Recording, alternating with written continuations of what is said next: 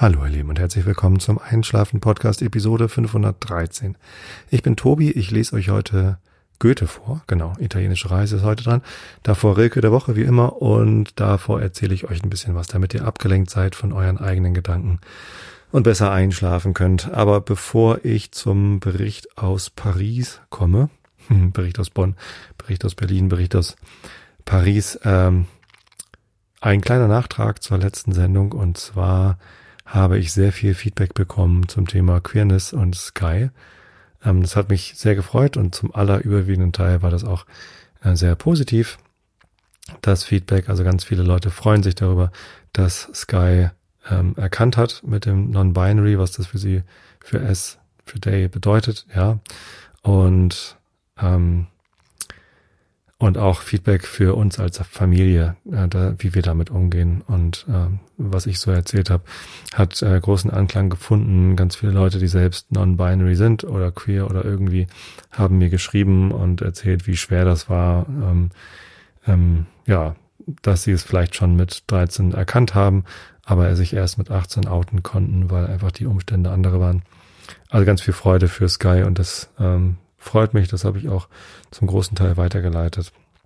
Genau, dann gab es ein paar fragende Kommentare, ähm, wie wir das dann eigentlich finden. Ich dachte eigentlich, das sei deutlich geworden. Ich finde es äh, sehr gut, dass Sky etwas für sich entdeckt hat, wo Sky sich drin wiederfindet. Und ähm, äh, ich bin damit total im Reinen. Ich finde das, finde das sehr gut. Und aber ja, es gibt halt viele Leute, die haben von dem von der Tatsache, dass es eben nicht nur zwei Geschlechter, Junge und Mädchen, Mann und Frau gibt, die hatten davon noch nie gehört oder denen ist das Konzept noch neu. Ne, wir haben vielleicht mal gehört, dass es sowas wie äh, intersexuelle Personen gibt, die beide Geschlechter haben, ähm, aber alles andere ist denen halt komplett fremd. So, und das ist auch nicht gar nicht schlimm. So, und solange dann Fragen kommen, äh, beantworte ich die gern, äh, solange dann, äh, sobald dann aber ähm, abweisende Kommentare kommen, ist das natürlich dann äh, nicht so schön.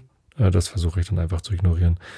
Ähm, hatten wir übrigens auch in der Familie. Also eine Tante von mir, die ist ähm, ja, also fundamental christlich, würde ich mal sagen. Ähm, also komplett verschoben in eine Richtung, wo, wo es nur noch um Gott geht im Leben und um, um die Bibel. Ähm, und die hat natürlich ein mega Problem damit, weil Gott hat doch, also ruf dich doch bei deinem Namen und dann muss es doch der Name sein. Ähm, das Argument, dass ich Sky den ursprünglichen Namen gegeben hatte und nicht Gott, zieht dann auch nichts. Und ja, das ist da ein bisschen schwierig. Also da, ähm, da hilft dann auch kein Erklären mehr. Also wenn, wenn Menschen so komplett verbohrt sind auf diese Welt, es muss so sein, wie, wie es immer war, äh, wie ich es immer verstanden habe und sich dieser dieser Tatsache, dass man einen bestimmten Bereich der Welt eventuell bisher zu stark vereinfacht betrachtet hat, nämlich die Tatsache, dass es nur zwei Geschlechter gibt. Das, äh, das ist ja eine Vereinfachung, die größtenteils hilfreich ist und auch sehr weit verbreitet ist. Und wenn man das aber nicht für sich nicht einsehen kann, dass man ähm, ja, dieser Vereinfachung quasi aufgesessen ist, dann ist das ganz schwierig. Es gibt ähnliche Bereiche, ne? Also ähm, für viele Menschen ist es auch ganz schwer anzuerkennen. Ich möchte gar keinen Vergleich ziehen. Oder also ja, ich vergleichen, weiß nicht. Also ich möchte es nicht gleichsetzen. Ähm, aber ganz viele Menschen haben Probleme, die eigenen Rassismen in sich zu erkennen. Ähm, und die, als sei es völlig normal, weiterhin das N-Wort benutzen, weil sie es ja immer schon getan haben. Und sie seien ja keine Rassisten, weil sie ja ne, äh, das für sich selbst wüssten, dass sie keine Rassisten sind. Und deswegen könnten sie weiterhin dieses rassistische Wort benutzen. Ähm, einfach weil sie für sich nicht anerkennen können, dass es, äh, dass sie in einer Welt aufgewachsen sind, dass sie auf eine Art und Weise sozialisiert sind, die sie in diese Situation gebracht hat, dass sie halt dachten, das sei normal äh, und die dann nicht in der Lage sind, dazu zu lernen und zu verstehen, ja, Moment mal, äh, vielleicht ist es tatsächlich so, dass es da mehr gibt als das, was ich bisher kenne und vielleicht sollte ich mich dem öffnen und mir das mal anschauen und dann vielleicht auch mein äh, Verhalten und Denken entsprechend anpassen und zumindest irgendwie respektieren, dass es dass es da eben noch anderes gibt. Genau, äh, davon kam ein bisschen was, aber gar nicht so viel.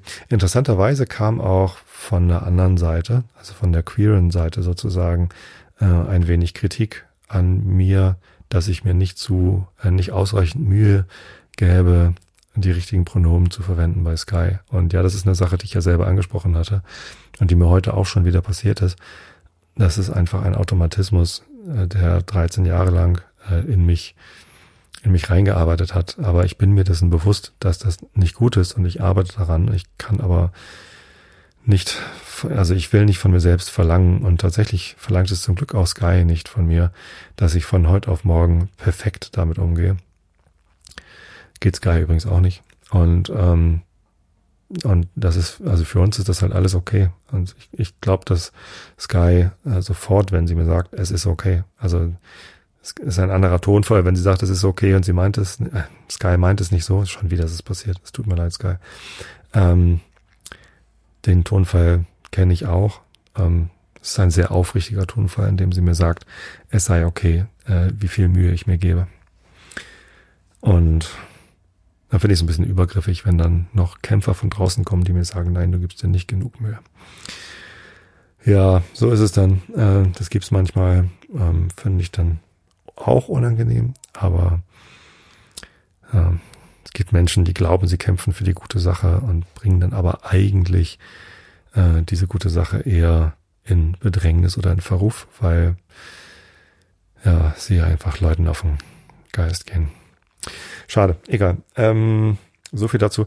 Äh, und außerdem, ja, kamen so viele Rückfragen. Äh, und ein Fehler hatte ich drin in der letzten Episode. Da wurde ich darauf hingewiesen, dass die Pride-Flagge, die Regenbogenflagge, die normale, da hatte ich gesagt, dass die Farben jeweils für eine ähm, Sexualität stehen würden. Und das ist aber gar nicht so. Ähm, Rot steht nämlich, glaube ich, für Liebe, also im Allgemeinen und nicht für ich bin homosexuell oder trans oder etwas, was eigentlich wofür es stehen könnte. Ähm, also die Bedeutung der Farben habe ich letztes Mal falsch gehabt. Ich will es jetzt auch gar nicht versuchen äh, zu korrigieren. Ich wollte nur sagen, ich habe, oh, jetzt habe ich sie doch vergessen, heißt es Queer Lexikon? Lexi, muss ich mal eben, genau, queerlexikon.net ist eine ganz fantastische Seite, wo man ähm, alle möglichen Sachen nachlesen könnt. Also wenn ihr noch nie, wenn ihr glaubt, ihr möchtet mehr lernen über bestimmte queere Themen, zum Beispiel Flaggen, was das eigentlich bedeutet. So, äh, dann kann man darauf gehen und gleich ganz vorne steht übrigens Pride Flags. Jetzt habe ich es hier schon offen, dann kann ich es auch sagen. Die erste Regenbogenfahne steht hier. Das darf ich vorlesen, weil es unter Creative Commons veröffentlicht ist. Vielen Dank dafür. Ich muss jetzt auch noch sagen, welche genaue Version von Creative Commons, weil es ist also bei Creative Commons. Wo steht es denn da? Creative Commons by äh, ND. ND heißt keine Bearbeitung. Okay, dann muss ich also eins zu eins vorlesen. Ich zitiere also von der Seite queerlexikon.net slash pride-flags ähm, einen der obersten Absätze zum Thema Pride Flag. Wo hat es denn da, was habe ich denn eben vorgelesen? Die ursprüngliche hatte ich doch eben vorgelesen. Die erste Regenbogenfahne hatte noch zwei weitere Farben, Pink und Türkis. Pink konnte jedoch nicht als Massenware auf Fahnen gedruckt werden und, hat, und als die Fahne immer bekannter wurde, wurde Türkis gestrichen, damit sie eine gerade Zahl an Streifen hatte. Jede Farbe hat eine Bedeutung. Pink stand für Sexualität, Rot für das Leben. Guck mal, habe ich schon wieder falsch gesagt. Ich habe Rot für die Liebe gesagt. Ähm, Orange für Heilung, Gelb für die Sonne, Grün für die Natur, Türkis für die Kunst, Blau für Harmonie und Lila für Spiritualität. Das finde ich total schön. äh, und wusste ich nicht und habe ich jetzt hier gelernt. So, äh, was ich euch eigentlich sagen wollte zum Thema ähm, Queerness, also einmal danke fürs Feedback und zum anderen, ähm, ich hatte mal vorgeschlagen, vielleicht mache ich mal eine ganze Episode dazu. Und da könnte ich einfach ganz viel von dieser Seite queer-lexikon.net vorlesen. Äh, ich könnte da nochmal die Betreiber kontaktieren äh, falls die hier zuhören oder falls jemand die kennt, gerne mal anpingen. Äh, schon mal darauf vorbereiten, was ich für einer bin.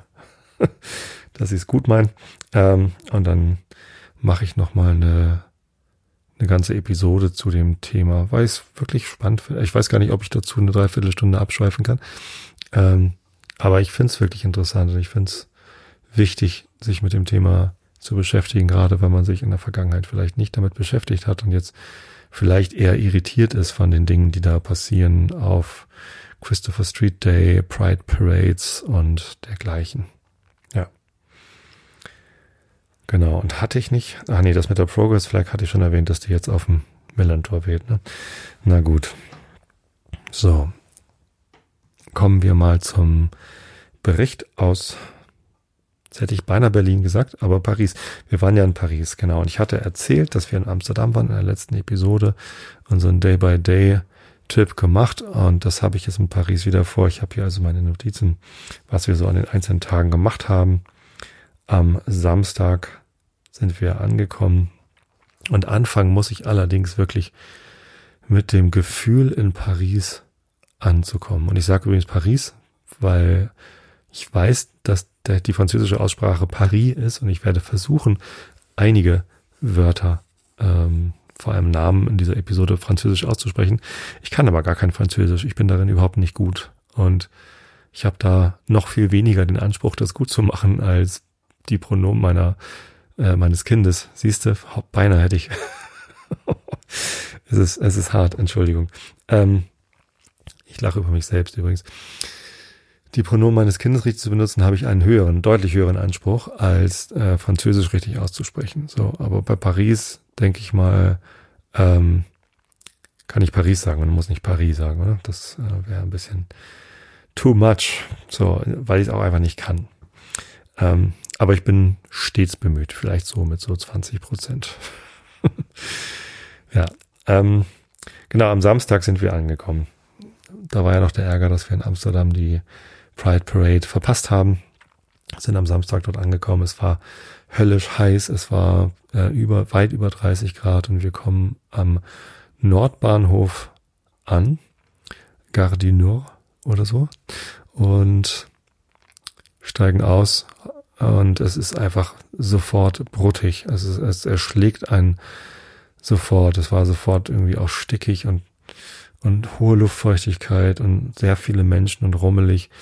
Es war so ein Kontrast, weil natürlich auch viele Menschen in Amsterdam unterwegs waren. Ich habe übrigens eine E-Mail, eine sehr nette Nachricht von einer äh, einer Frau aus Amsterdam bekommen, die wohnt dort, die ist dorthin ausgewandert und wohnt in der Innenstadt von Amsterdam und findet den ganzen Trubel, den es dort gibt und den ganzen Touristen-Nap äh, sehr, sehr anstrengend. Das kann ich mir gut vorstellen. Also sie schrieb, es ist so ein bisschen wie in einem Freilichtmuseum zu wohnen und äh, das ist halt auch oft unangenehm. Ähm, bin ich natürlich gleich ein bisschen schuldig gefühlt, dass ich zu diesem Trubel beigetragen habe durch meinen eigenen. Also man kann ja als Tourist nicht irgendwo hinfahren und sich über die Touristen ärgern. Das ist ja ein bisschen albern. Ähm, ja, aber also so ist es halt, ne? Ja, so ist es in allen Städten. Auch in Hamburg ist der Tourismus ja gar nicht so gering. Ich habe letztens äh, mit jemandem gesprochen, der wollte jetzt in den Sommerferien in das Miniatur Wunderland gehen hat sich dann gewundert, dass es das nicht, dass das nicht ging, weil das halt ausgebucht war. Da muss man sich auch so Zeitslots buchen. So ähnlich wie im Anne Frank Haus oder am Louvre. Und ähm, es war halt nichts frei. So und hat sich gewundert, weil doch Sommerferien sind und eigentlich müssten doch alle weg sein.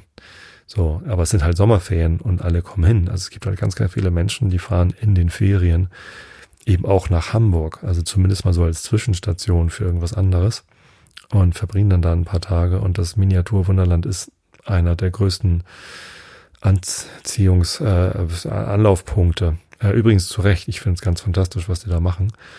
Ähm, ich war zweimal drin und ich genieße das sehr. Ich finde das ganz großartig, da durchzugehen. Ähm, und ich mache es aber auch nur, wenn Touristen da sind. Also ich glaube, ohne Besuch habe ich es noch nicht gemacht. Naja. Ich glaube, der bessere Tipp ist, das Off-Season zu machen, also außerhalb der Saison. Genau, es sind halt einfach viele Menschen in Städten und es tut mir leid für die Leute, die dort wohnen. Ähm, aber es ist eine Dynamik, die man, glaube ich, auch ganz schwer lenken kann. Also natürlich ist es Aufgabe der Verwaltung der jeweiligen Stadt, beziehungsweise der, der des Kommunalparlaments, äh, wie es immer dann heißt, also Stadtrat oder so, ähm, das dann vielleicht auch zu steuern und bestimmte Sachen zu genehmigen und andere Sachen nicht zu genehmigen. Ähm, aber bei einer Stadt wie Amsterdam, die einfach so wunder wunderschön ist, da ist es dann eben so. Ähm, ja, kurzer Hinweis an diejenige, die mir geschrieben hat, zieh nicht nach Paris. das ist irgendwie Amsterdam hoch drei. Man kommt dort an und es ist einfach proppevoll und die Stadt erschlägt einen. Also es kann natürlich auch an der Hitze gelegen, aber mich hat's komplett erschlagen und zwar gar nicht mal nur negativ. Es war, ähm, es war sehr voll, es war sehr heiß, es war sehr laut. Es hat furchtbar unangenehm gerochen. Also als wir dort ankamen, hat's überall gestunken. Ich weiß gar nicht. Naja gut, das war ein Samstag, später Nachmittag. Ähm, wahrscheinlich hat man freitagsabends angefangen zu feiern und dann, ich weiß nicht genau, äh, wie da die Dynamiken sind, aber es war halt, also wir sind dann vom Nordbahnhof Richtung Süden einfach zu Fuß gegangen zu unserer Wohnung. Äh, die ist in der Rue de Caire gewesen, ein Airbnb, ziemlich teuer, ähm, ziemlich groß, also zwei Schlafzimmer mit jeweils zwei Betten und im Wohnzimmer hätten auch nochmal zwei Leute auf dem Schlafsofa schlafen können.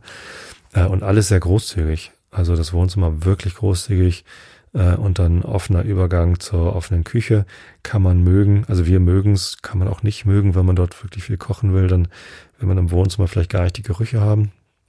Aber es wirkt dadurch sehr großzügig. Großer Tisch, kannst du locker mit acht Leuten dran sitzen und eben auch eine große Küche, in der man auch gut kochen kann.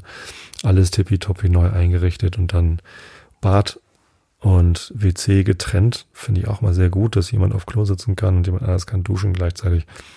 Ähm, also ganz toll. Kann ich nur empfehlen. Rüdekern äh, Nummer 24. Ich weiß gar nicht, ob man das in Airbnb so findet. Aber so viele Airbnbs in der Größe gibt's da wahrscheinlich auch nicht.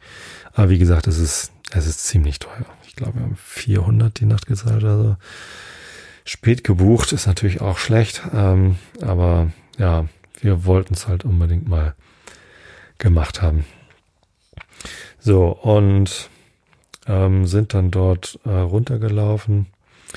Die Straße, das kann ich jetzt bestimmt nicht korrekt aussprechen, wie eigentlich alles in dieser Sendung.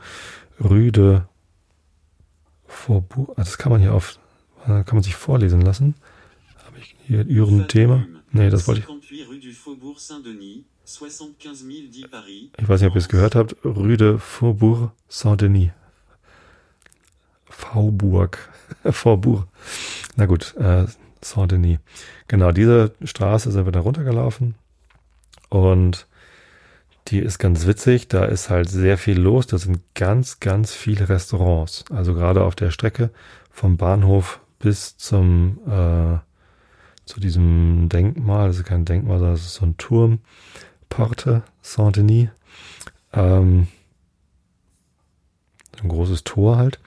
Ähm, da sind sehr, sehr viele Restaurants und wir sind da längs gegangen und es roch halt eben nicht nur nach Urin, sondern auch immer wieder nach Essen. Also es gab ganz, ganz viele verschiedene äh, Restaurants, ähm, natürlich französische, ähm, aber auch ähm, ein, ein Restaurant, wie hieß denn das noch? Munich Kebab hieß das. Also ein, ein deutscher, original deutscher Kebabladen. Das fand ich ganz lustig. Ist offenbar eine deutsche Spezialität, Kebab. Und das ist tatsächlich, also äh, die, diese Döner-Kebab-Sachen gibt's, glaube ich, in der Türkei gar nicht. Ne? Ich habe das immer für ein türkisches Essen gehalten. Ähm, aber wenn man beim in einem richtigen türkischen Restaurant einen Kebab-Teller bestellt, dann, dann kriegt man halt einen, einen Teller mit lauter, also natürlich vom, vom Drehspieß, aber ja, ist ja auch egal. Zumindest, ähm, also die, die Eindrücke dort waren so, so vielfältig. Also sowohl die Hitze als auch die vielen Menschen, dann die vielen Gerüche und dann aber vor allem die Architektur. Also irgendwie hatte ich den Eindruck, dass wirklich jedes, jedes Gebäude pompös aussieht. Also es war alles pompös, bombastisch, groß, eindrucksvoll. Also es ist so, ja, also man geht da so längs und also von diesem Porte Saint-Denis hatte ich vorher noch nie gehört. Das ist also so ein Riesentor. Das ist irgendwie, ja, wahrscheinlich ist das natürlich eine Bildungslücke von mir, dass ich noch nie gehört hatte.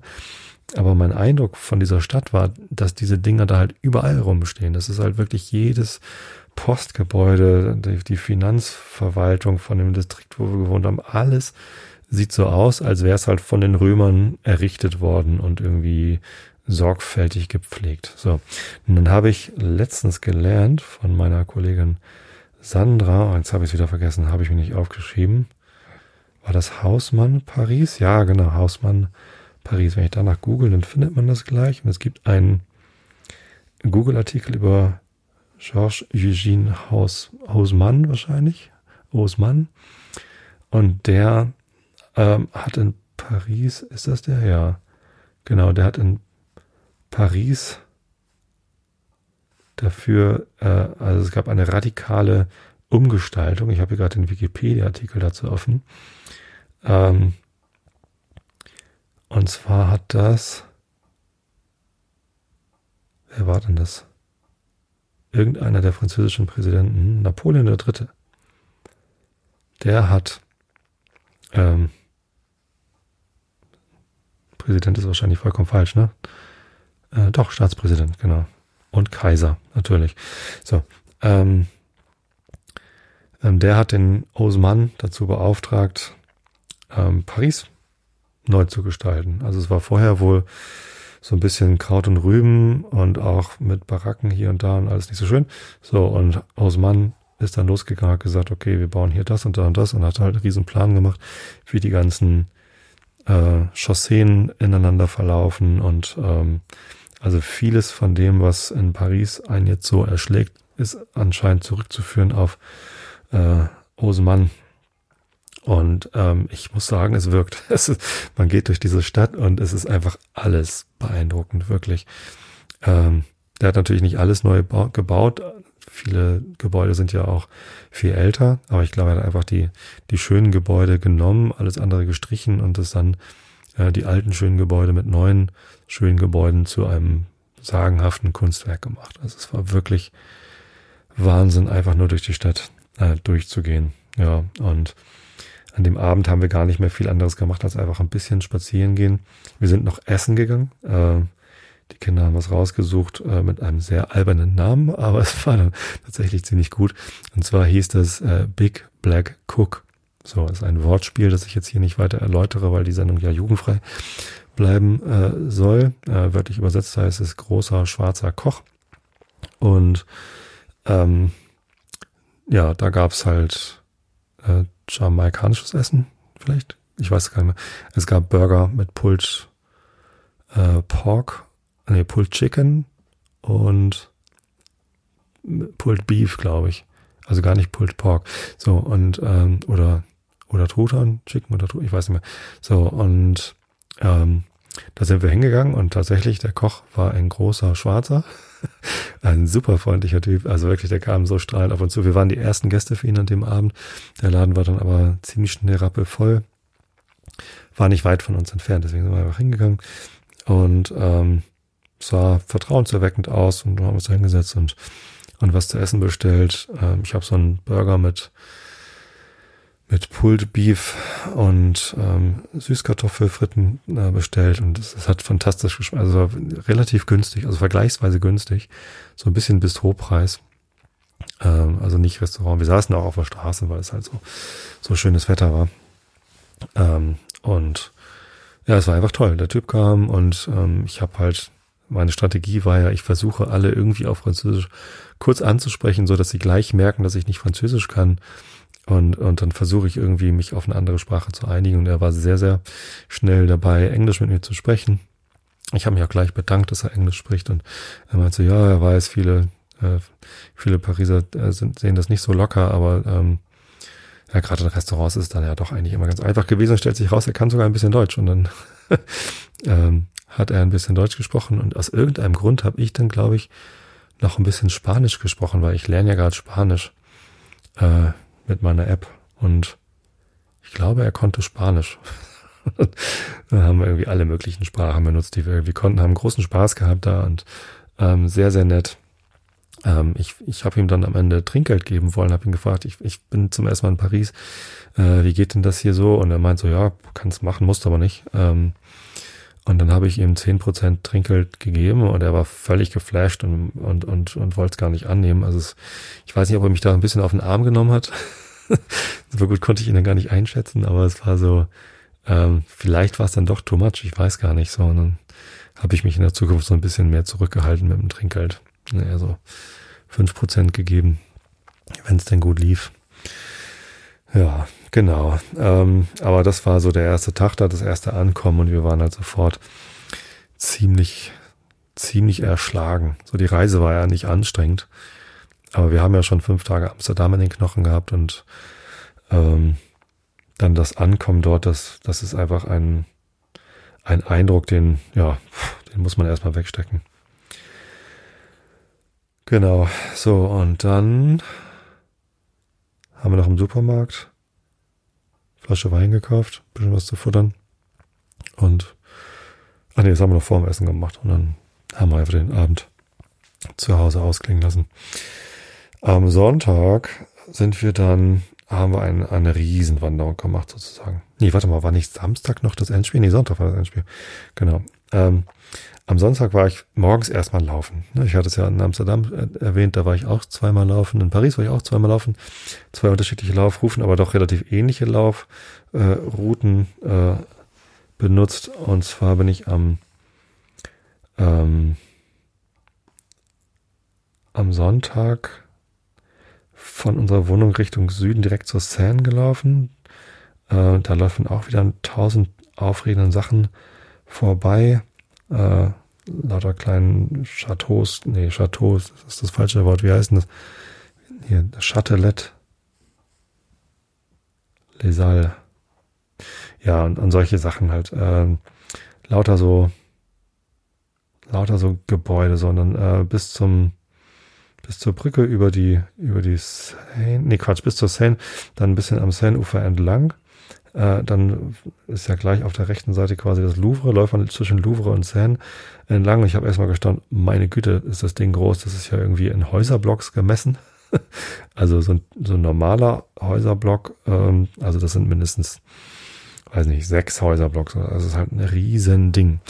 Ich wusste, dass das Louvre ein Museum in Paris ist. Viel mehr wusste ich ehrlich gesagt gar nicht über das Louvre. Wir waren ja dann am Montag im Louvre, das erzähle ich auch morgen, aber dass es so groß ist, erzähle ich nicht morgen, erzähle ich gleich. Am nächsten Tag war ich im Louvre und da waren wir im Louvre und da haben wir viel über die Geschichte gelernt. War mir alles nicht bewusst. So, ich laufe also dran vorbei und denke so, Gott, das wird ja mal länger. Wo ist denn hier diese komische Pyramide? Und äh, ja, war echt abgefahren. Und erst als ich dann quasi am Louvre schon fast vorbei war, ähm, bin ich über die über die Brücke rüber und auf der anderen Seite der Seine so ein bisschen gelaufen, äh, bis dann zum, bis ich dann wieder zurück über die, äh, auf diese Concorde start, so zu Place de la Concorde. Und ähm, das war, ja, also gut, dieses Ding, das da steht, äh, diese, diese große, dieser große Obelisk, ähm, ist vielleicht das am wenigsten beeindruckende Bauwerk irgendwie in Paris. Ähm, aber es sticht halt heraus, im, im wahrsten Sinne des Wortes sticht es heraus, ähm, weil es eben anders pompös ist. Also es hat halt so eine bestimmte Klarheit und irgendwie es ist so, es ist so geometrisch, also ja, das ist ja alles geometrisch dort. Es ist einfacher und klarer als der Rest und das äh, fand ich ganz interessant und von dort aus kann man dann ja den Champs-Élysées entlang gucken und in der Ferne sah ich dann schon den Arc de Triomphe, den Triumphbogen. Ja, das war, wow, das war so. Und von dort aus habe ich dann auch zum ersten Mal den Eiffelturm gesehen. Äh, den kann man ja gar nicht von überall aus sehen, wenn man irgendwie in Paris unterwegs ist. Aber das war auch so, okay, da steht das Ding, alles klar, weiß Bescheid. Und von da aus bin ich dann zurückgelaufen, bin noch an einer sehr lustigen äh, Bar vorbeigekommen, Bar James Hetfield. Wobei Hatfield mit EE geschrieben worden ist, aber gemeint war tatsächlich der Sänger und Gitarrist von, von Metallica. Das war so eine Metal-Bar. Das fand ich ganz gut. Ja, war natürlich geschlossen. War Sonntag früh um acht oder so bin ich da längst gelaufen.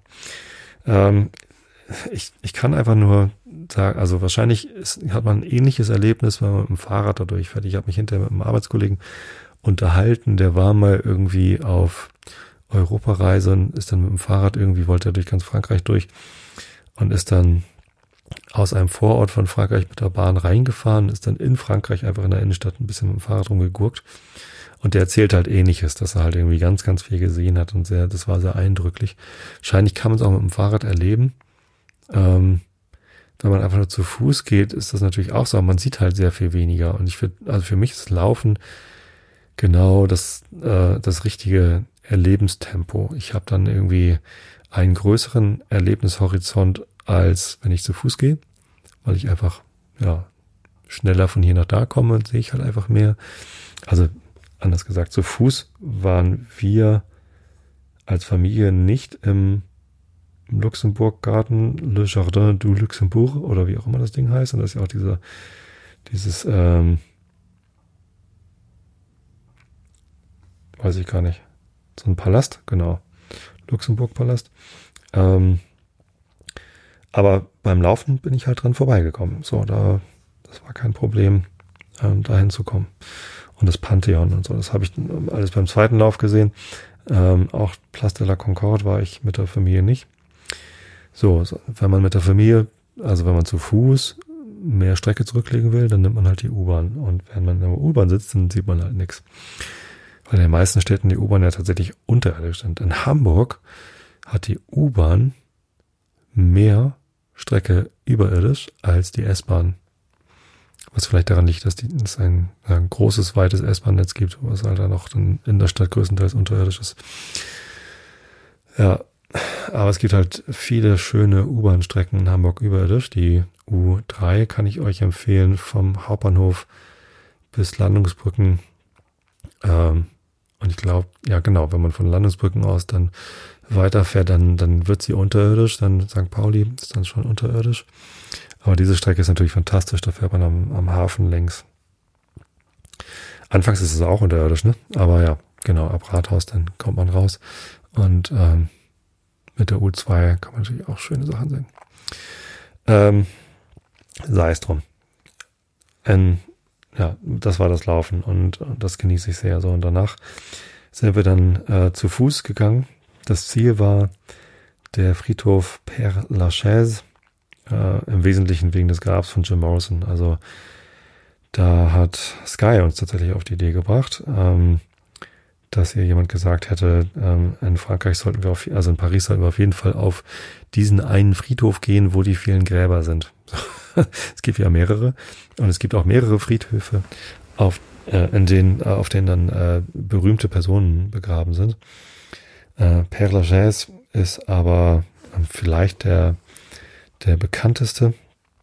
Und da liegt eben nicht nur Jim Morrison, sondern da liegt eben auch äh, so jemand wie äh, Oscar Wilde, äh, Edith Piaf, äh, Molière und übrigens kenne ich Molière, glaube ich, nur aus, ich, ich tue so, ne, als ob ich, äh, Molière, natürlich kennt man Molière, ähm, äh, Breakfast Club. weil, weil jemand damit angibt. Also die, genau, die Reiche, die, die gibt damit an, dass sie eigentlich sich mit Molière beschäftigen wird. Und sie sieht so aus, als hätte sie noch nie was davon irgendwie gehört. Chopin. Naja, also lauter, ähm, lauter berühmte Persönlichkeiten liegen dort. Auf dem Weg zum Grab von Jim Morrison, was übrigens komplett unspektakulär ist, so zweite Reihe, ziemlich klein, natürlich doll geschmückt von Fans dann noch mit Blumen und Kärtchen und weiß ich nicht. Ähm, aber auf dem Weg dahin, also kurz davor, ist das Grab von, und jetzt muss ich gerade mal nachgucken, Entschuldigung, äh, muss ich meine Fotos aufmachen. Die habe ich jetzt gerade gar nicht offen, von einer jungen Frau in, also zwischen 20 und 30. Ähm, auch stark geschmückt und da lagen dann viele Gitarrenplektchen, Plektren, also ja, Plex halt einfach. So, und und auch Blumen und Fotos von ihr und von Freundinnen und ähm, das war irgendwie so, dachte ich, okay, muss ich rausfinden, äh, was hier los ist und habe mir das ein bisschen genauer angesehen. Stellt sich raus, äh, die ist halt bei dem Bataclan äh, umgekommen. Und das war dann schon so, oh wow, ähm, nicht cool. So, wo sind denn hier die Fotos von dem Friedhof? Da. Hier wenigstens den Namen nennen. Also man kann den Namen auch googeln. Und dann. Das ist Jim Morrison. James Douglas Morrison hier. Susan Garrigue. G-A-R-R-I-G-U-S. Am 13. November 2015 gestorben. Und ja, wenn man das Datum liest, dann weiß man schon, da ist aber auch eine Pla äh, Plakette, wo dann irgendwie Bataclan draufsteht.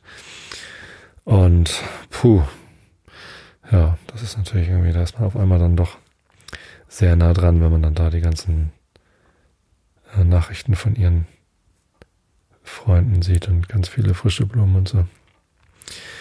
Das war krass. Nee, also hat mir sehr gut gefallen. Äh, der Friedhof, das ist halt ganz anders als in Deutschland. Die meisten Friedhöfe in Deutschland sind ja doch Gräber, wo jemand im Sarg verbuddelt worden ist und oben steht ein Grabstein drauf und das Grab ist halt noch mit Blumen geschmückt. Äh, Leute werden offenbar nicht vergraben in Frankreich, zumindest nicht in Paris, sondern das sind alles Gruften, das sind alles so kleine ja, Steingebäude oder so, äh, wo dann wahrscheinlich Urnen drin sind. Ähm, und, oder, ja, keine Ahnung, also es ist halt sehr, sehr anders. Also es sieht nicht so, als ob da irgendjemand irgendwie verbuddelt worden wäre, sondern alles so irgendwelche Aufbauten, teilweise richtig große Häuser. Aus dem einen Friedhof haben wir Kapellen gesehen, die nicht so aussahen, als wären sie Kapellen für, hier wird jemand, also hier feiert man was, sondern das ist dann einfach eine sehr, sehr große Gruft gewesen. Ja, und das war schon, das war schon äh, beeindruckend, das mal so zu sehen, wie anders das ist. Also für das Grab von Jim Morrison muss man nicht hinfahren. Das, jetzt war ich halt mal da und ich mag seine Musik sehr gern. Aber hm, bewegt hat mich das dann nicht. ist eigentlich eher rummelig, weil halt so viele Fotos von ihm draufstehen. Ich weiß gar nicht, warum Fotos von Jim Morrison auf Jim Morrisons Grab stehen. Ähm, wer stellt die da hin? Also bei Regen gehen sie kaputt und dann kommen Leute und stellen neue Fotos hin. Ähm, verstehe ich nicht. So Blumen verstehe ich und irgendwie, keine Ahnung, hier ist ein Grabgeschenk oder so äh, oder ein Foto von sich selbst mit Jim Morrison, okay. Ähm, weiß ich nicht, auch komisch, aber hätte ich verstanden. Ich weiß es nicht, hm, ganz merkwürdig. Naja. So, warum auch immer der Zitat hat, begraben lassen, die Geschichte kenne ich gar nicht. Genau. Äh, das Grab von Oscar Wilde, das hat mir sehr gut gefallen. Also ein bisschen spacig, ähm, auch ein bisschen moderne Kunst quasi, so ein großer, großer Engel, der da irgendwie sehr gerade links fliegt. Das fand ich ganz geil. Ja, das war der Friedhof. Aber um da überhaupt hinzukommen, äh, mussten wir dann doch ziemlich weit laufen. Also die Idee war, wir latschen da irgendwie hin. Auf einmal ging's Teilen der Familie aber nicht gut genug, um da irgendwie einfach direkt hinzugehen. Beziehungsweise wir haben dann auch noch eine Menge Umwege gemacht. Also der direkte Weg dorthin wäre ähm, so 30 Minuten gewesen, glaube ich. Ich kann mal eben gucken. Äh,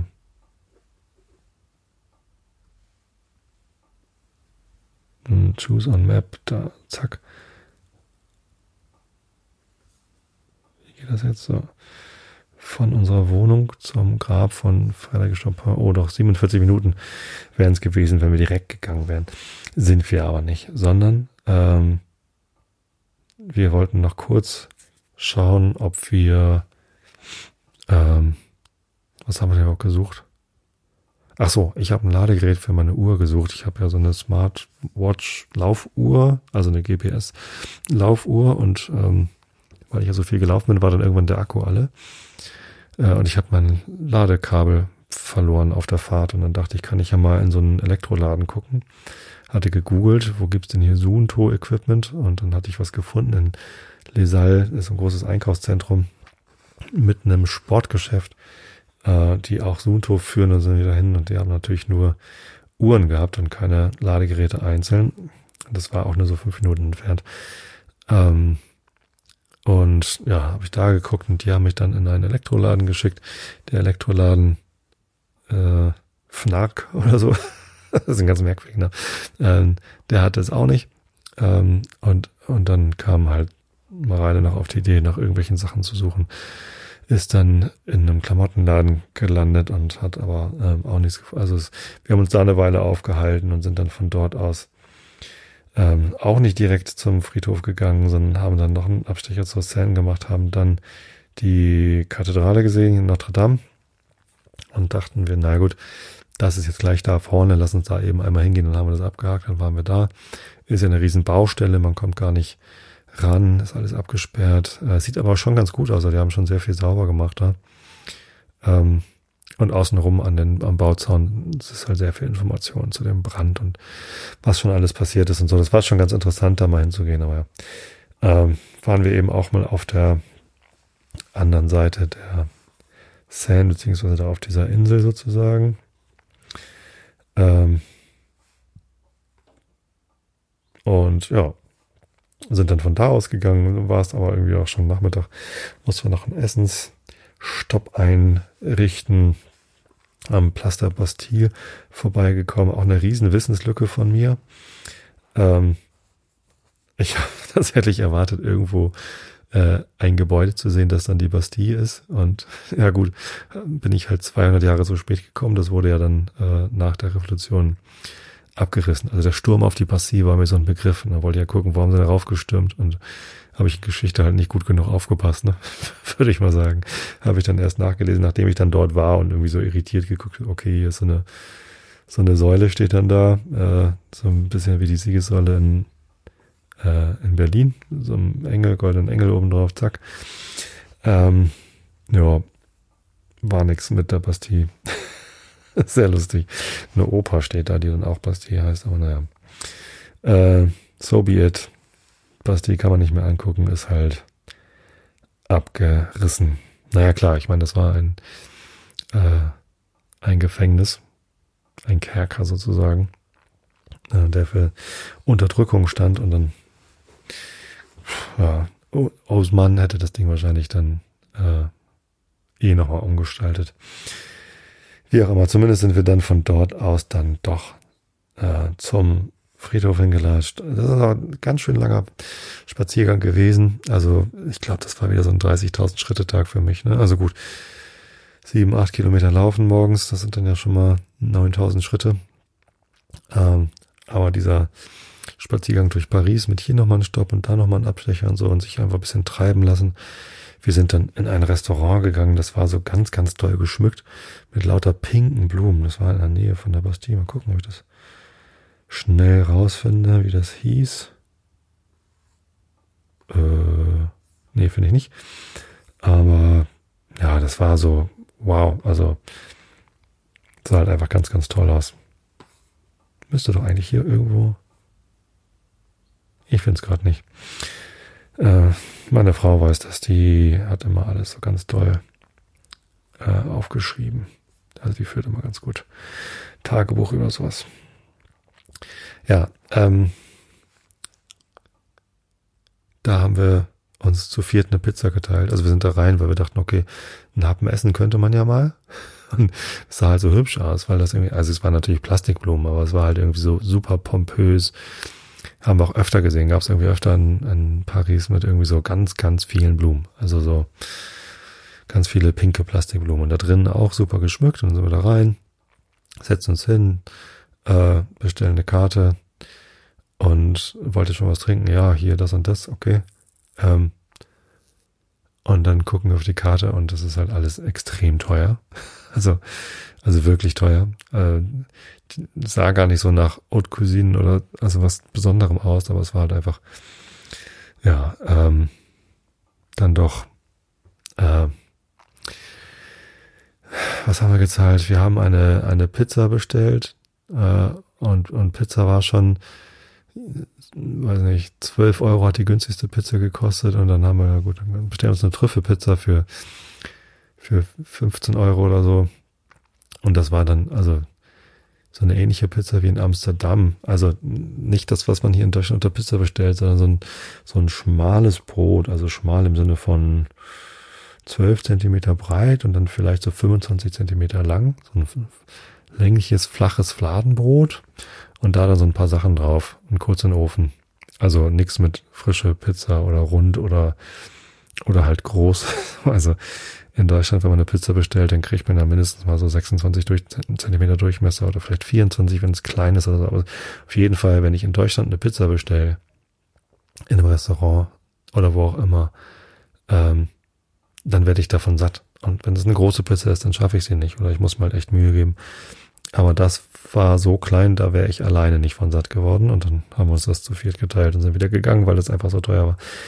Also, ich, vielleicht, ich glaube, es war sogar noch teurer. Ich habe es nicht mehr genau im Kopf, aber es war so, äh, ja, hier sind wir falsch. Na gut. Ähm, aber wie gesagt, das war nicht mal so dann besonders, besonders lecker oder irgendwie irgendwas Hochtrabendes, sondern einfach nur irgendein, ja, weiß ich nicht. Restaurant. Gut. Ähm, und dann sind wir zu dem ähm, zu dem Friedhof hin. Und der war dann auch toll. Also da habe ich mich sehr wohl gefühlt. Es war dann sehr ruhig. Ähm, die Gräber haben mir wirklich gesagt, äh, sehr gut gefallen, bis auf das von Jim Morrison. Und ich, ähm, ich kann das nur empfehlen, wenn man in Paris ist, dann äh, auf diesen Friedhof oder auf den in Montmartre zu gehen. Da waren wir später. Äh, beide ganz, ganz toll. Also gucke ich gerade mal auf die Uhr. Ich habe eine Viertelstunde erzählt und ich habe gerade mal den ersten vollen Tag. Also viel mehr gibt es zu dem Tag, glaube ich, auch nicht zu sagen. Habe ich da noch was gemacht? Ach so, doch, warte. Ich, ähm, stimmt, alle waren total K.O. und konnten nicht mehr. Und ich bin dann noch. War das der Tag? Nee, das war nicht der Tag. Ich bin, ach so, ja, das war doch klar, da war ähm, Finale, genau. Und ich bin dann abends noch äh, mit meiner Frau in eine Kneipe gegangen. Irgendein Irish Pub oder so. Und habe das Finale geguckt. Äh, Deutschland gegen England bei der Fußball-Europameisterschaft der Frauen. Und das war lustig, weil da auch Engländer mit im Pub waren und auch noch andere Deutsche. Ähm, und äh, wir haben großen Spaß gehabt. Also es war ja auch ein tolles Spiel. Ähm, England geht 1-0 in Führung, Deutschland gleicht aus und es war so eine sehr lustige, äh, spannende Stimmung und am Ende gewinnt England dann 2 zu 1. Das Ende der Partie war dann ein bisschen ätzend, weil dann sehr viel Zeit spielen, sehr, also es war dann so ein bisschen ein Spiel kaputt machen. Aber ähm, ja, also insgesamt hat mir die EM sehr gut gefallen. Ich habe nicht so viele Spiele gesehen. Das Halbfinale war ganz fantastisch, habe ich in der letzten Episode erzählt. Ähm, und ähm, ein paar andere Spiele habe ich auch noch reingeguckt und das war wirklich also ein ganz großer ähm, Gewinn, diese EM. Richtig tolle Spiele.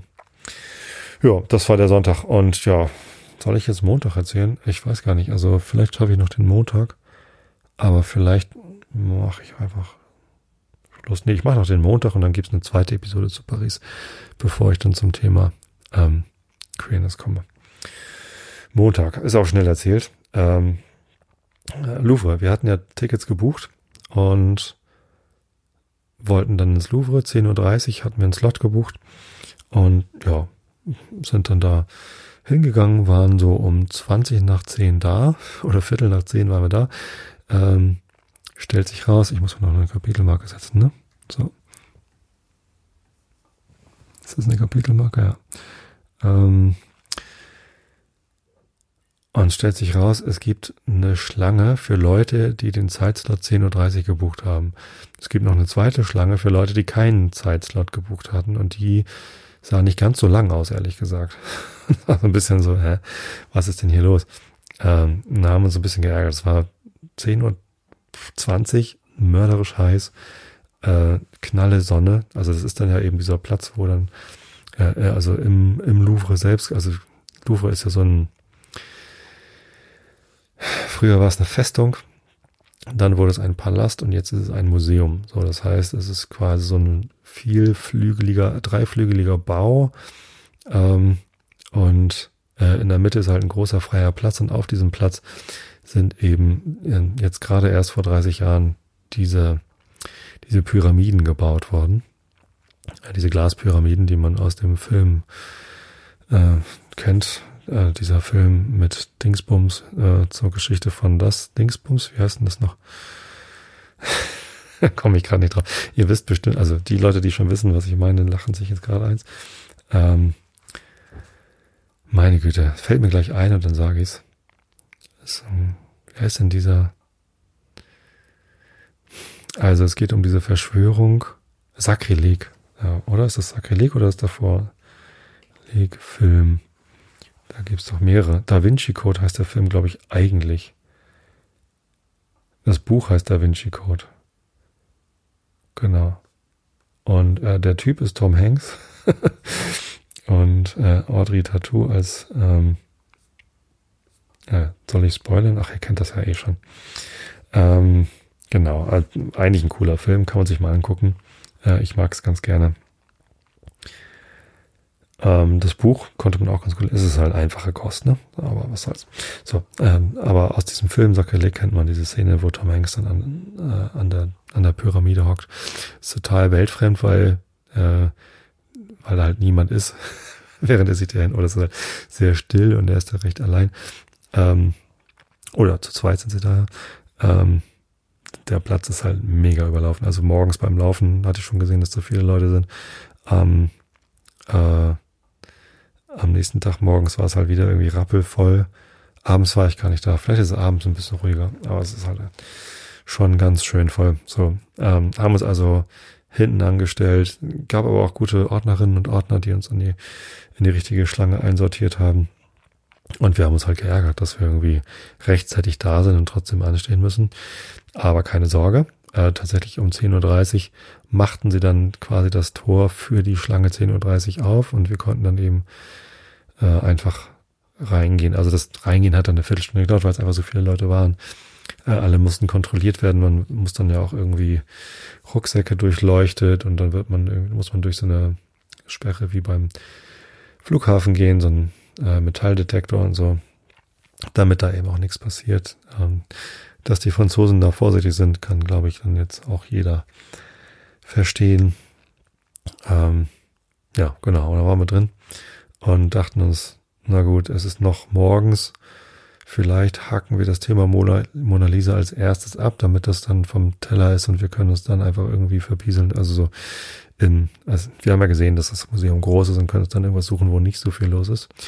War auch gar nicht so schwer zu finden, ist natürlich gut ausgeschildert. Hier lang zur Mona Lisa, hier lang zur Venus von Milo und das war so, okay, gehen alle hin und dann, naja, haben uns halt in den Tross eingegliedert sind da mitgelatscht, haben auf dem Weg dahin halt schon mal ein bisschen genossen, was es zu sehen gab. Aber wenn ich ehrlich bin, gerade so dann die Ausstellung der, also es war so nach Ländern sortiert, ne, alte italienische Gemälde, ähm, hat mich so überhaupt nicht angesprochen. Also da waren natürlich ein paar tolle Gemälde, aber ähm, weiß ich nicht, vieles davon war so, ma, weiß nicht. Ähm, Brauche ich das? Will ich das? Muss ich mir das angucken? Das war so, nee, eigentlich nicht. So. Ähm, ein Bild hat mir ganz gut gefallen. Ich habe sie gerade äh, fotografiert. Das stelle ich mal auf mein, mein Instagram vielleicht von Giro de Triso, Trioson. An Louis steht da unten drunter. Ich kann es leider nicht so richtig lesen. Na gut, ähm, sei es drum irgendwann kommt man halt in dem Raum an, wo die Mona Lisa hängt. Die hängt dann so äh, auf so einem Aufsteller mit einem Raum und es gibt so ähnlich wie im Heidepark so, äh, so eine Schlängel Anstehschlange, wo man sich da anstellen kann, um zur Mona Lisa hinzukommen. Mega voll, also bis, bis hinten hin und man muss dann halt einfach, ja, ähm, sich da reinstellen, wenn man nah ran will an die Mona Lisa und kommt dann so auf, weiß nicht, was ist das, acht Meter, fünf Meter oder so kommt man ran. Das Gemälde ist ja sehr klein. Äh, und ja, alle stehen da, halten ihre Handys hoch, machen Fotos. Ich habe natürlich auch Fotos von der Mona Lisa gemacht. Ich will mich da gar nicht rausnehmen. Ähm, aber da, insgesamt war das Erlebnis ähm, deutlich underwhelming. Also als ich dann ganz vorne stand, habe ich nicht noch irgendwie Selfies mit ihr gemacht. Also ich habe aus der Schlange ein Selfie mit Mona Lisa gemacht, aber ähm, als ich da ganz vorne war, habe ich mich einfach hingestellt und mir das Bild angeguckt und es hat halt einfach nicht viel mit mir gemacht. Also ich stand dann da ja gut, das ist das Bild, man kennt es irgendwie von, von Abbildungen. Jetzt ist es auch mal schön, irgendwie vor dem Original zu stehen. Das ist natürlich auch toll gemacht, wie es da hängt. Ja. Aber das war es dann auch. Also ich weiß nicht. ich bin, ich bin nicht geflasht gewesen. Also mal so zu sagen. Aber ich habe es gemacht und ich weiß, da kann ich abhaken. Ähm, Danach wurde es aber auch nicht viel besser. Also das Louvre ist ein Museum, wo man, glaube ich, Tage verbringen könnte, um alles zu sehen. Äh, es gibt bestimmt ganz viele Bereiche, die richtig toll sind. allein, ich habe jetzt einen Tag dort verbracht, also dreieinhalb Stunden waren wir drin und ich würde nicht nochmal reingehen. Rijksmuseum würde ich nochmal reingehen, Frank Koch Museum in Amsterdam. Es gibt ganz viele Museen, wo ich sagen würde, ja, gehe ich nochmal hin. Aber Louvre, weiß ich nicht. Also wenn ich mir vorher einen ganz guten Plan mache, wo ich hingehe und was ich sehen will, vielleicht ja. So, aber Mona Lisa muss ich nie wieder hin. Äh, Venus von Milo äh, war nicht ganz so überlaufen wie äh, Mona Lisa. Vielleicht kann das auch gar nicht so viele. Das ist eben äh, ein, ein ähnlich äh, markantes Kunstwerk äh, ist. So, aber ja. Ähm, tatsächlich haben sich die Kinder dann auch relativ äh, bald danach abgeseilt, weil denen das alles zu viel war, zu viel Trubel, zu viele Menschen. Und meine Frau und ich haben dann gesagt, na gut, wir gucken uns wenigstens noch die ägyptischen äh, Statuetten an und was es da noch so gibt, weil das gefällt uns immer ganz gut. Und sind dann irgendwie auf der Suche danach irgendwie losgestapft. Äh, sind dann in den Keller gekommen und das war total cool. Also erstens cool im Sinne von kühl. Es war dort deutlich kühler als in den anderen Räumen. Die sind nicht alle klimatisiert. Äh, zweitens cool, weil leer. Es waren dort deutlich weniger Personen. Also es gab sogar einen Bereich, äh, wo niemand außer uns war. Und das war, wow, also wie kommt das denn? Ähm, war dann auch leise.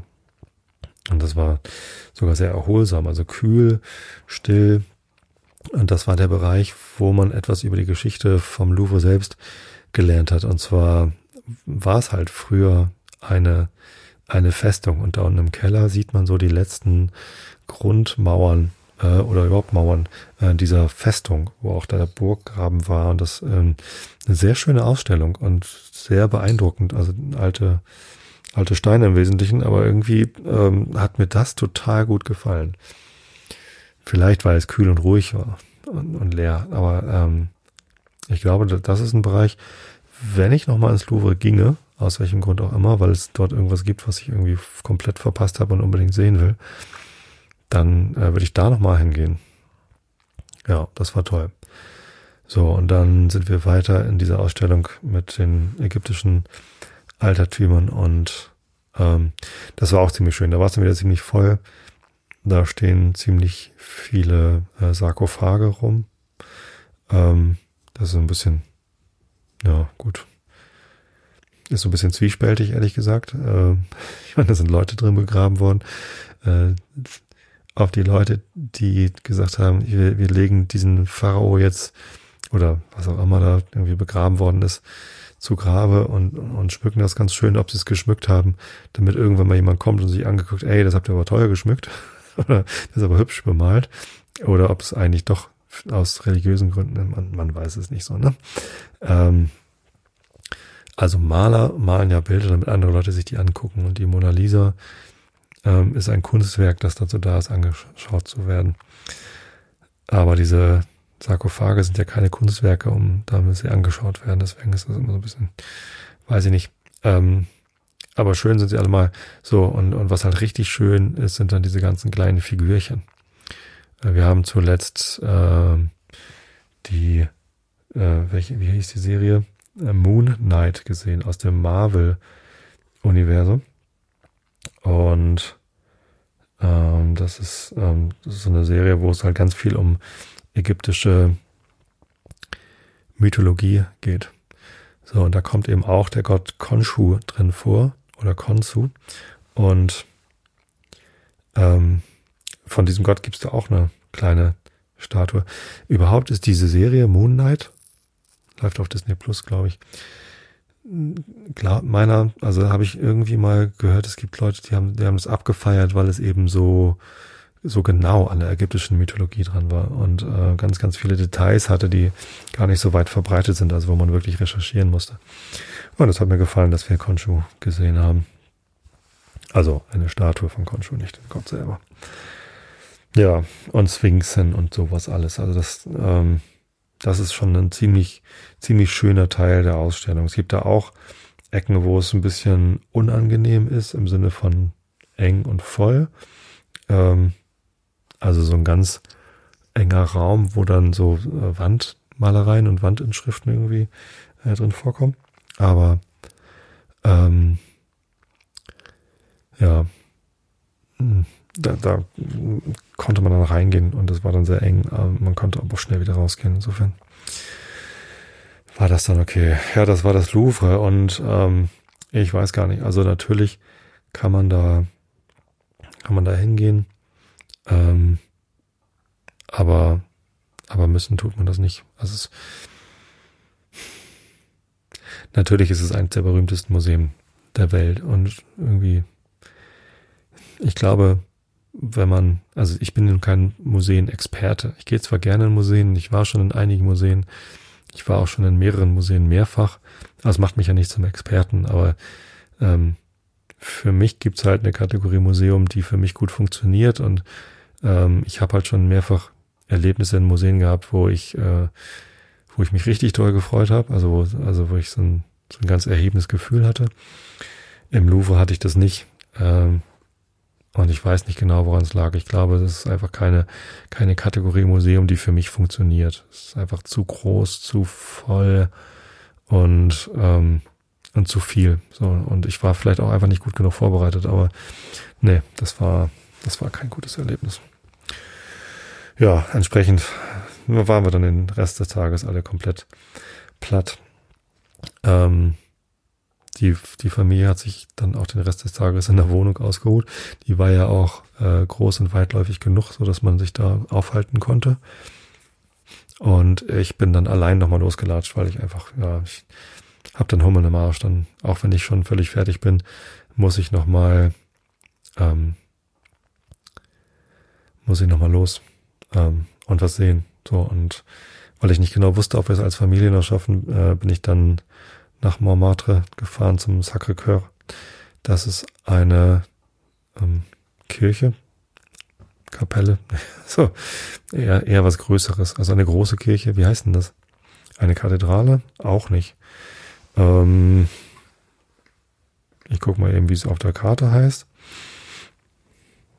Sacré-Cœur. Wo ist denn hier? Habe ich mir doch ein habe ich nicht. Wo ist es denn? Nanu? Hm. Ich dachte, ich hätte dann einen Marker dran gehabt. Äh, Sacre. Oh, wie schreibt man es denn da? Achso, den Buchstaben habe ich gar nicht. O mit E verbunden, UR. Spreche ich das richtig aus? Sacré-Cœur. Sacré-Cœur. Ich sag Sacre, das heißt aber Sacré-Cœur anscheinend. Na gut, eine Basilika, so heißt es. Entschuldigung, das hat jetzt ein bisschen gedauert, diesen Begriff zu suchen. Genau, es ist eine Basilika und Montmartre ist ein Stadtteil in äh, Paris, der, also Mont heißt ja Berg und Martre heißt wahrscheinlich Mutter, weiß ich nicht. Ähm, und äh, der ist tatsächlich also ein bisschen höher gelegen und obendrauf auf diesem Berg ist eben eine Basilika, große Kirche und ähm, da ist halt in der Mitte so ein höherer runder Turm und da kann man auch hoch. So, und das war einer der Tipps, den ein Arbeitskollege mir gegeben hatte. Der Jens hat gesagt, äh, mach das mal, geht da mal hin. Man muss auch gar nicht auf den Turm hoch. Man hat auch von den Balkonen davon, also um die Basilika drumherum, hat man auch schon einen ganz tollen Blick über Paris. Wenn man dort den Eiffelturm sehen will, muss man so ein bisschen um die Ecke, weil also direkt vor der Basilika kann man den halt nicht sehen. Das ist so ein bisschen falscher Winkel. Aber ähm, ja, wenn man da so ein bisschen drumherum geht, dann sieht man das. So, ich habe es mir dann aber nicht nehmen lassen. Ich war dann gerade noch rechtzeitig da, dachte ich zumindest. Tatsächlich hatte es, glaube ich, eh länger auf. Irgendwie 18.30 am Abend oder so, um noch äh, da hoch zu gehen. Und dachte, ja gut, wenn ich jetzt schon hier bin, dann gehe ich da eben auch hoch. So, und, äh, es sind 292 Stufen, haben sie extra irgendwie ein paar äh, Fotos hingemacht, so von wegen, übrigens, ja, du hast es gleich geschafft, es sind nur noch so und so viele Stufen. Ähm, also schon ein ganz schöner, ganz schöner Akt da hochzulatschen. Ähm, aber also schlimm war es auch nicht. So, und äh, mir hat es einen Heiden Spaß gemacht. Wo ist denn das Foto dazu? Da. Nicht, dass ich was Falsches sage. 292 Stufen, genau. Also unten am Eingang ähm, ist sowohl ein Bild, was man sieht, wenn man oben ist, ein Foto von dem Ausblick, ähm, als auch eben diese dieser Hinweis sind ein paar Stufen, genau. Und dann muss man da hoch. Es ist eine, ist so ähnlich wie beim Kölner Dom, falls ihr den kennt, so eine äh, innenliegende Wendeltreppe. äh, ganz niedrig. Man stößt sich natürlich den Kopf, wenn man so groß ist wie ich, äh, in Stein, aber es ist auch einspurig. Das heißt, man geht auf der einen Seite hoch und auf der anderen Seite runter. Man kommt sich wenigstens nicht entgegen und muss sich irgendwie ausweichen. Das ist sehr, sehr hilfreich, weil das so ein bisschen beklemmend ist und ein bisschen eng und dann, ja, muss man da halt hoch. Genau. Nach der Wendeltreppe kommt dann aber noch irgendwie ein äh, Weg über die Dächer sozusagen. Das ist alles super gesichert. Ihr müsst keine Höhenangst haben oder, na klar, also wenn ihr Höhenangst habt, wollt ihr da wahrscheinlich eh nicht hoch, aber es ist ähm, alles total sicher ähm, und, und mit Geländern, man kann sich überall festhalten. Aber man geht quasi tatsächlich über die Dächer der Basilika, um dann letztendlich zu den Stufen zu kommen, die dann äh, zu dem Türmchen, äh, zu, also zum großen Turm in der Mitte führen. Und ähm, genau, da ist man dann äh, da, wo man den, den richtig tollen Ausblick hat. Also ich finde, es lohnt sich so richtig. Wie gesagt, ich war am Abend da, Sonne stand tief, es waren ein paar Wolken, es waren halt, also die Stadt lag so ziemlich im Schatten. Der Eiffelturm war dann natürlich perfekt zu sehen, also der ist halt nochmal höher als das ganze Ding. Ähm, und lag so im Schatten und immer wenn mal ein Licht äh, blitzt quasi dann durch die Stadt zog, dann sah man so die, die Lichtflecken über die Stadt ziehen. Äh, da konnte man dann auch mal Sachen in hell sehen, das war dann schon ganz gut. Ähm, ich habe ein Foto, wo ich glaube, es ist, ja, es ist wohl das Pantheon, was ich dann da hinten fotografiert habe, äh, wo das dann irgendwie äh, gut zu sehen ist, weil gerade die Sonne drauf scheint.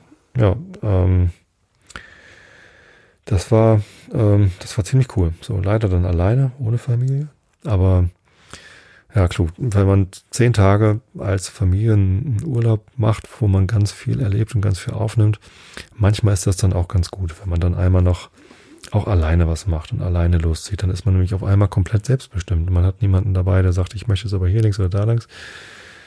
Zu viert muss man sich halt immer einigen und muss irgendwie Rücksicht aufeinander nehmen. Und das ist ja auch gut so. Also das mache ich dann ja auch gern. Ähm, das ist aber manchmal äh, anstrengend. Nicht immer. Also meistens ist es schön, manchmal ist es anstrengend. Und ähm, es ist aber halt ähm, äh, immer auch Kompromiss. So, das ist nicht schlimm, das ist meistens gut. Häufig sind Kompromisse dann gar nicht irgendwie eine Mittellösung, sondern äh, auch etwas, was man selbst gar nicht erwartet hat und total gut. Wenn man aber allein unterwegs ist, dann ist man komplett selbstbestimmt unterwegs und kann halt sagen, ich gehe jetzt hier hoch. So, ich äh, muss nicht erst fragen, ist es okay, wenn ich hier nochmal irgendwie eine halbe Stunde hochgehe und weiß dann eigentlich sitzt die Familie unten und wartet oder so, sondern man geht einfach hoch und weiß, so, ja, es ist alles gut, ich kann jetzt hier wirklich mir die Zeit nehmen und das genießen. Ähm, das war so ein ganz schöner Einschnitt nochmal so in, die, in den ganzen Urlaub und hat mir, also das Laufen ist ja auch quasi selbstbestimmt, aber es ist halt nochmal ein anderer Zweck. Äh, äh das nochmal so zu machen war, ja, ganz cool. Also hat mir sehr, sehr gut gefallen. Auf dem Rückweg habe ich dann noch Fish and Chips besorgt für alle. Es gab nämlich äh, direkt äh, südlich von uns Johannas Fish and Chips Laden. Und äh, als ich irgendwie bei uns in der, in der Nähe geguckt hatte, was gibt's denn so für Restaurants, habe ich Johannas Fish and Chips gefunden in der Rue Saint. Ich lasse es lieber vorlesen, bevor ich es komplett falsch mache. Johannes Fish and Chips. Johannes Fish and Chips. nee. 30 Rue Saint-Sauveur, 75 Rue Saint-Sauveur. So heißt die Straße, da gibt's Johannes Fish and Chips und ähm, da haben sie sogar einen, einen Zettel drin, wo drauf steht, äh, wir ähm, haben, sind ausgezeichnet worden von der, äh, von der Bürgermeisterin oder vom Bürgermeister, ich weiß gar nicht, ähm, als einer der 100 besten Restaurants Frankreichs oder Paris, weiß ich nicht mehr. So, und also der beste Fish and Chips Laden der Welt. So, und dann habe ich da Fish and Chips, habe gefragt, macht das auch zum Mitnehmen. Das ist ein ganz kleiner, eigentlich auch ein Bistro, also wirklich ganz schmaler Laden, ganz klein, saßen ein paar Leute und haben ein bisschen was gegessen. Ja, Fish and Chips mitgenommen, ähm, mit nach Hause genommen. Es war wirklich nicht weit, es war auch noch warm. Die Pommes waren tatsächlich noch halbwegs knusprig, als wir sie dann gegessen haben. Und der Fisch war ähm, Fisch. Also war panierter Fisch. Hat gar nicht mal groß, also es war lecker, aber wenn das eins der 100 besten Restaurants Frankreichs ist, dann äh, weiß ich auch nicht. ich weiß, vielleicht hätte ich was anderes bestellen müssen. Also die hatten aber, also es ist halt ein Fish and Chips Laden. Also es hätte noch einen, einen Fischburger gegeben und noch irgendwie was Drittes oder so.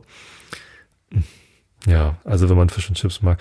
Wahrscheinlich wäre es im Restaurant noch ein bisschen besser gewesen, weil es noch ein bisschen knuspriger gewesen wäre und man hätte Essig gehabt. Eigentlich muss man ja Fish and Chips mit Essig essen und ich, wir hatten nun keinen Essig. Ähm, aber wenn es der Essig ist, der es ausmacht, dann weiß ich auch nicht, ob es das beste Restaurant ist. Nun denn, das war der Montag und mit dem Dienstag, Mittwoch und Donnerstag beglücke ich euch dann in der nächsten Episode, denn das ist jetzt schon irgendwie Minute 110 von dieser Episode und ich bin viel zu weit abgeschwiffen. Kommen wir jetzt schnell zum Rilke und wir sind bei Rilke bei Position 1672 in der gesammelten Ausgabe. Ähm, Entschuldigung, Schluck auf. Mitten in der vierten oder fünften Duineser Elegie, glaube ich. Weiß gar nicht mehr. Ähm, ist ja auch egal. Siehe, da rief ich die Liebende, aber nicht sie nur käme, es kämen aus schwächlichen Gräbern Mädchen und Ständen, denn wie beschränk ich wie den gerufenen Ruf, die Versunkenen suchen immer noch Erde, ihr Kinder ein hiesig einmal ergriffenes Ding gelte für viele. Glaubt nicht, Schicksal sei mehr als das Dichte der Kindheit.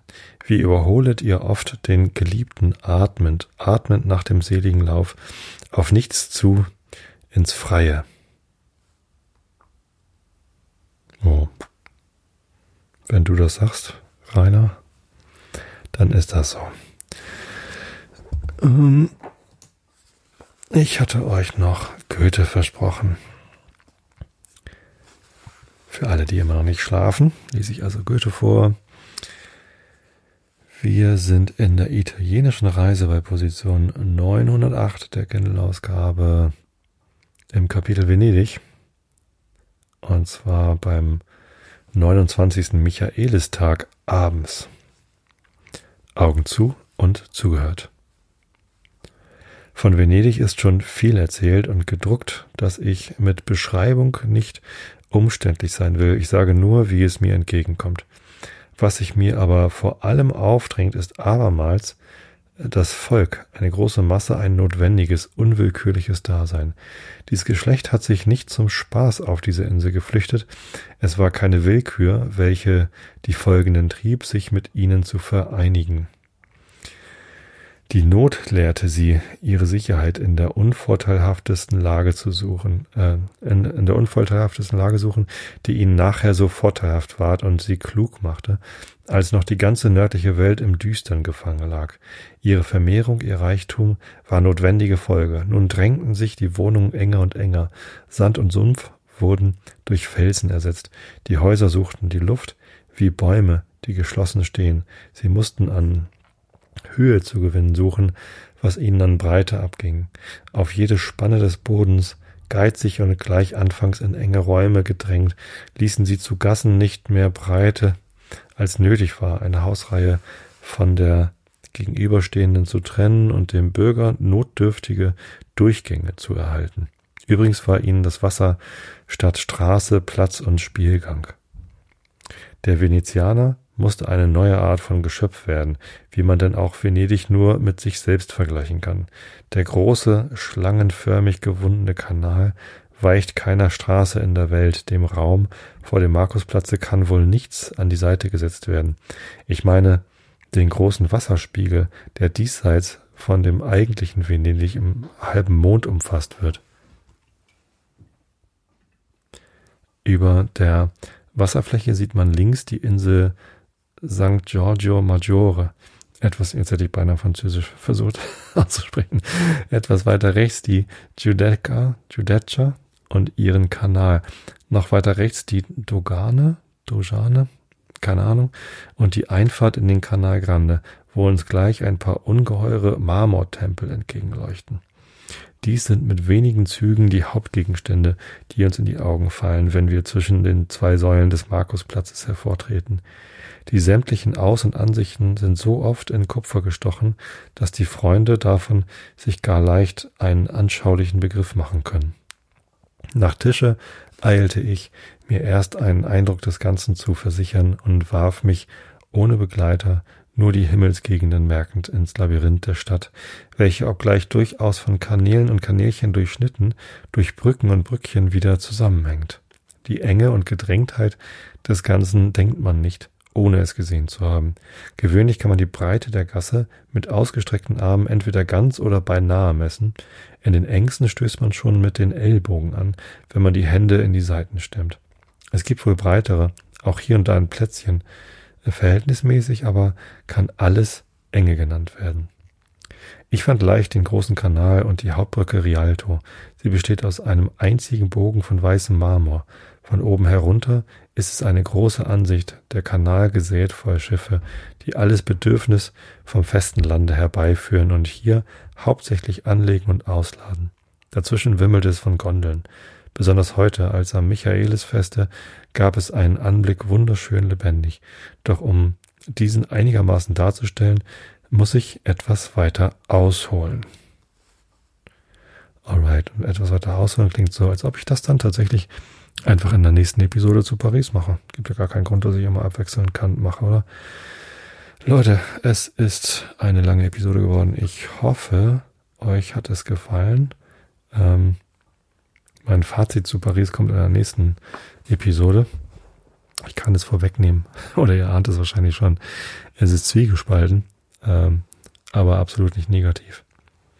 Mir ist letztens gespiegelt worden, dass die Leute überrascht waren, genau, als ich gesagt hatte, vielleicht wandere ich nach Wien aus, dass ich in der Wien-Episode so geklungen hätte, als würde ich da gar nicht, als hätte es mir nicht so gut gefallen. Ist interessant. Und ich werde mir die Episode nochmal anhören, wo ich über Wien berichte, ähm, weil meine Erinnerung an Wien total gut ist. Ich keine Ahnung, ob ich in der Episode über Wien tatsächlich so negativ gesprochen habe. Aber ähm, ja, nee, Wien hat mir, also meine Erinnerung ist super und ich möchte total gerne wieder hin. Und Paris auch. Ich möchte auch wieder nach Paris. Nur meine Frau nicht, deswegen weiß ich nicht, ob wir es machen. Und so wichtig ist es mir nicht. Da möchte ich dann genau wie meine Frau lieber nochmal nach Amsterdam. Und es gibt noch so viele andere Orte, wo man hinfahren kann. Also, in diesem Sinne, ähm, ich hoffe, euch geht's allen gut und ihr seid gesund. Ich wünsche euch ausreichend viel Schlaf. Ich hab euch alle lieb. Bis zum nächsten Mal. Gute Nacht.